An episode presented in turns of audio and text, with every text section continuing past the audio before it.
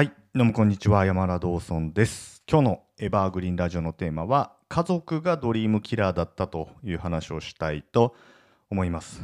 え実はですね、昨日、うちの妹がですね、えーとうちに、まあ、夫婦で、えーあと子供3人連れてですね、えーと遊びに来ました。7時ぐらいに来て、で、まあ、ちょっと遅かったんで、昨日はちょっとですね、ご飯一緒に食べて、で、えーまあ、軽く話してですね、えーまあ、一泊したということで、で僕あのタワーマンションに住んでるので、えっとゲストルームっていうのがあるんですね。でそこの、まあ、上のところに泊まってもらって。で、えっと今日まあ一日何やろうかなという感じなんですよ、うん、なので、えー久しぶりにちょっとまあ1年後ぶりぐらいにちょっと会ってるんですけどまあそんなこともあるので今日のテーマはこの家族に関する話をしたいかなと思います。えー、と僕はですね、えー妹が2人いまして1個下の妹と1個下の妹は千葉に住んでてでまああの旦那さんがいて子供が2人いてで、えー7つ下の妹が来たんですね今回は。で7つ下の妹はあ3人子供がいてっていう感じで。で今日はあのーまあ、下の妹の方ですよね、えーその辺の話をしたいんですけど、えっと、僕がですね東京に来たのが30歳か31歳の子えー、とあたりなんです確か年は30ででちょうど、ん、もう本当に311があった時だったと思いますでそのちょあとですね半年後ぐらいにいろいろ大変で東京に来たんですけれどもでそこでですね、えーうちのいとこが立川の方で美容室20店舗ぐらい経営しててそこにまず働いたんですよね。で2年ぐらいして、えー僕のですね、えーとビジネスの今で、えー言えばビジネスの最初の先生である方に出会ってでその方の企業塾に入って起業したという感じになるんですけれども、えーその当時ですね僕がですねもういきなり、まあ、いとこの会社なわけですよいとこの会社を辞めて、まあ、家族からしたら、まあ、わけわかんないこと始めたわけですよね僕がいきなり。まあ、そしたら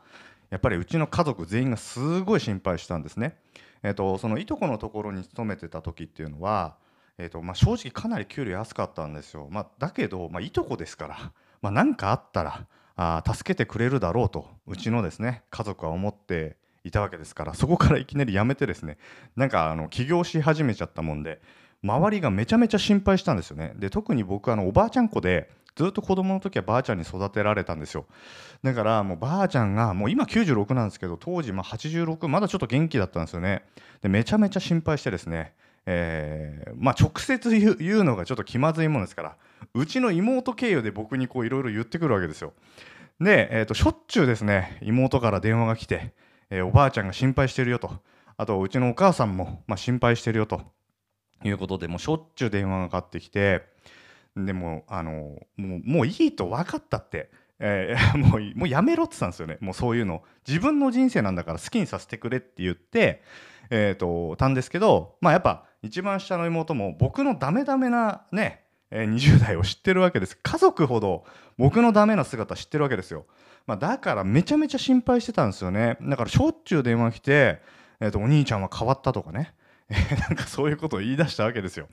でも僕としては単純に、えー人生をより良くしたくて、えーまあ、その企業塾に入り、まあ、一生懸命やってたんですね。でそんな中でしょっちゅうしょっちゅう電話来てね、えー、と心配だのやめろだのそんな怪しいことだのなんか言ってくるもんですからもうこれはダメだと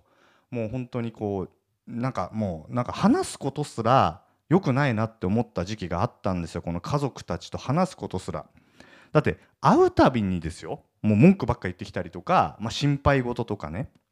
言ってくるわけですよ。でえーとまあ、ていうんですかねよくドリームキラーっていう話すると思うんですけど、まあ、ドリームキラーって別に悪気があってやってきてるわけじゃないから、まあ、それが困るんですよね。僕のことをですねとても大事に思ってくれててで僕のこと心配してくれるから、まあ、言ってきてくれるわけじゃないですかだから、ま、他人だったらね、ま、距離バーンって切ればいいんですけど家族ってやっぱ一番近いですよね。で切っても切れないじゃないですか。血のつながりもあるし。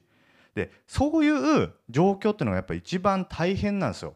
だからあのーまあここで僕が考えたのがですねちょっと一旦マジで距離を置こうと思ったんです。本当に。あの家族はあのえね縁切るって無理だけどもう本当に電話も出ないし、えー話もしないと。ではっきり言ったんですね。もう連絡してくるなと。そしたら妹が泣いちゃってですね。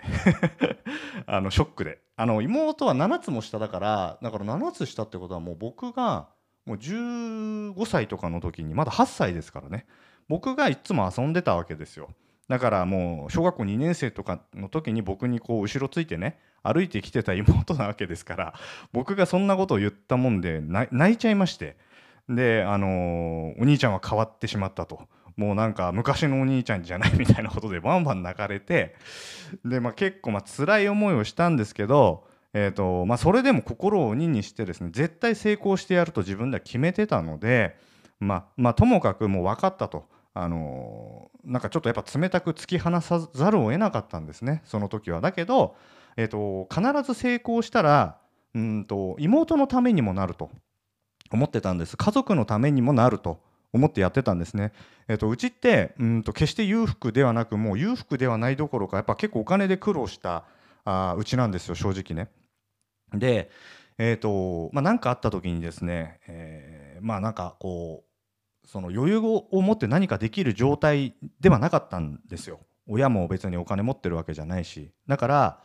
えー、とその時に自分がね成功することによって例えば妹たち家族が何かあった時とか、まあ、子供に何かあった時に助けられるようなそんな存在にならなきゃいけないってすごい思ってた時に今こうやってねえーまあ、きついこと言って泣かせてしまってるけども必ず妹たちのためになると、まあ、信じてやってたんですね。でえっ、ー、とまあそれから結構やっぱ疎遠になったんです正直うんそうですねもうまともに連絡取るなんていうのはもう3年も4年もなくて、まあ、ちょっとね、えー、年1回ぐらいちょっと会って軽く喋る程度、まあ、妹もそんな僕にきつく言われたもんですからもう言ってこなくなったし。でうんと、まあ、そんな状況が続いたわけなんですね。だけど、まあ、今日僕のねうちに来て家族で、まあ、僕のうちに来るは来るの初めてなんですよ。あの僕の実家のね僕実家秋田なんですけど秋田でまあ会ったりはしてたんですけど、まあ、東京で僕の生活とか全然見たこともなかったし、えー、初めて来たんですねあの行きたいって言ってで僕一応タワーマンションに住んでて、えー、と30階に住んでて。えーとまあ、屋上44階あるんですよねでもうい、まあ、結構いろんな施設施設っていうか、まあ、いろんなこう共用部分とかもあってそれを見てまあ、めちゃめちゃ感動しててですね、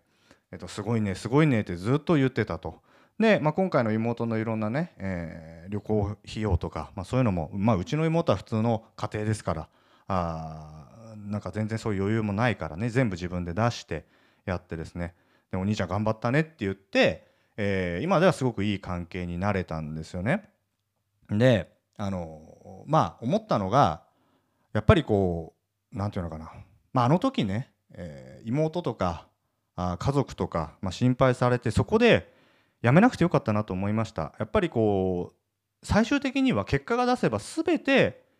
報われるんですよ。で妹も何かあった時僕は助けてあげられるし実際にうちの祖母ってもう今施設入ってるんですけど、えー、と毎月、まあ、ぶっちゃけて言うと施設代があ20万円以上かかるんですね。でこれって今僕が結果を出してるから入れたわけでで無理だったらもう入れないわけですよ。で誰が介護するんだっていう話になってくるんですね。だから、うんと、その時はあやっぱ家族は僕のこと心配して止めました。僕のこと全然信じてももちろんもらえなくて。でこれはでも僕の責任なんですね。僕がそうやって家族を信用家族に信用してもらえなかった自分の生き方が悪かったわけだしで結果出るのにもね結構かかったんですよやっぱり。うんまあ6年7年はかかってしまったんですよね。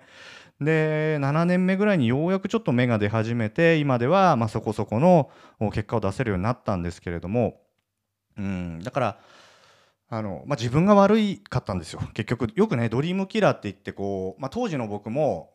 その僕がやることなすことに何か言ってくる人に対してえー、相手が悪いって 思ってた時期あったんですけど今振り返るとですよ自分が悪いんですね。自分が未熟で自分が結果を出せない自分が悪いわけで。でこうやってね結果を出せば、まあ、全ての人が、まあ、認めてくれるし、えー、よかったねって言ってくれるしえー、なんていうのかな。まあ関係もやっぱ結果的に良くなるんですよ。当時自分のことをね、えー、やめろやめろって言った人でも結果さえ出せばそれは心配してくれて言ってることですから。だからただ一つ言えることはそういう時にはやっぱり距離を置いた方がいいってことです。あの仲いい人とかでもだってなぜならですね相手は心配してくれてることですからもうどうにもならないんですね。聞く耳持ってくれないですよ。だからもうやっぱ距離置いて、自分でもうねビジネス本気でやって結果を出すと。でそれ以外で、えー、無理ですね。だから自分がああだのこうだの説明したって無理だからやっぱりけあの距離を置いてですね一人でやって、えー、行くしかないという結論に至ってで今に至るんです。もちろん孤独でしたよ。だってその時はもう5年6年もずっとね一人でやり続けたわけでビジネスに関して。でうまくいかない時もあらゆるいろんな時も一人でね乗り越えてきたっていうのがあってまあもちろんね、え、サポートしてくれる人も時々いたりはしたんですけれどもやっぱり基本は結果を出すためには最終的には一人自分の戦いだし自分との戦いだしでそれをだから、まあ、乗り越えれるか乗り越えれないかっていう話になってくるわけなんですよね。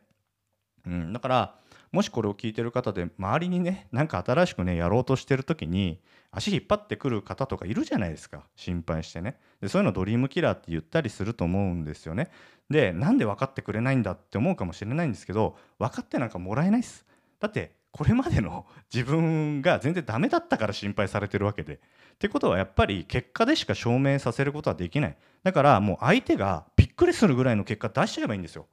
でわこんなとこに住んでんのとかこんなぐらい結果出しちゃったのっていうぐらいもう出してしまえばですね、誰も何も言わないしむしろすごく関係が良くなって前以上に仲良くなれたりすることもあるんで、まあ、特に家族であればなおさらですね親とかうんまあ兄弟とかですよね、うん、だからそういうふうに思って、えー、一旦距離を置いてでいつか必ず結果出してまたいい関係にしようって思って本気でやればあ、まあ、必ずね、いい方向に行くかなと思うので、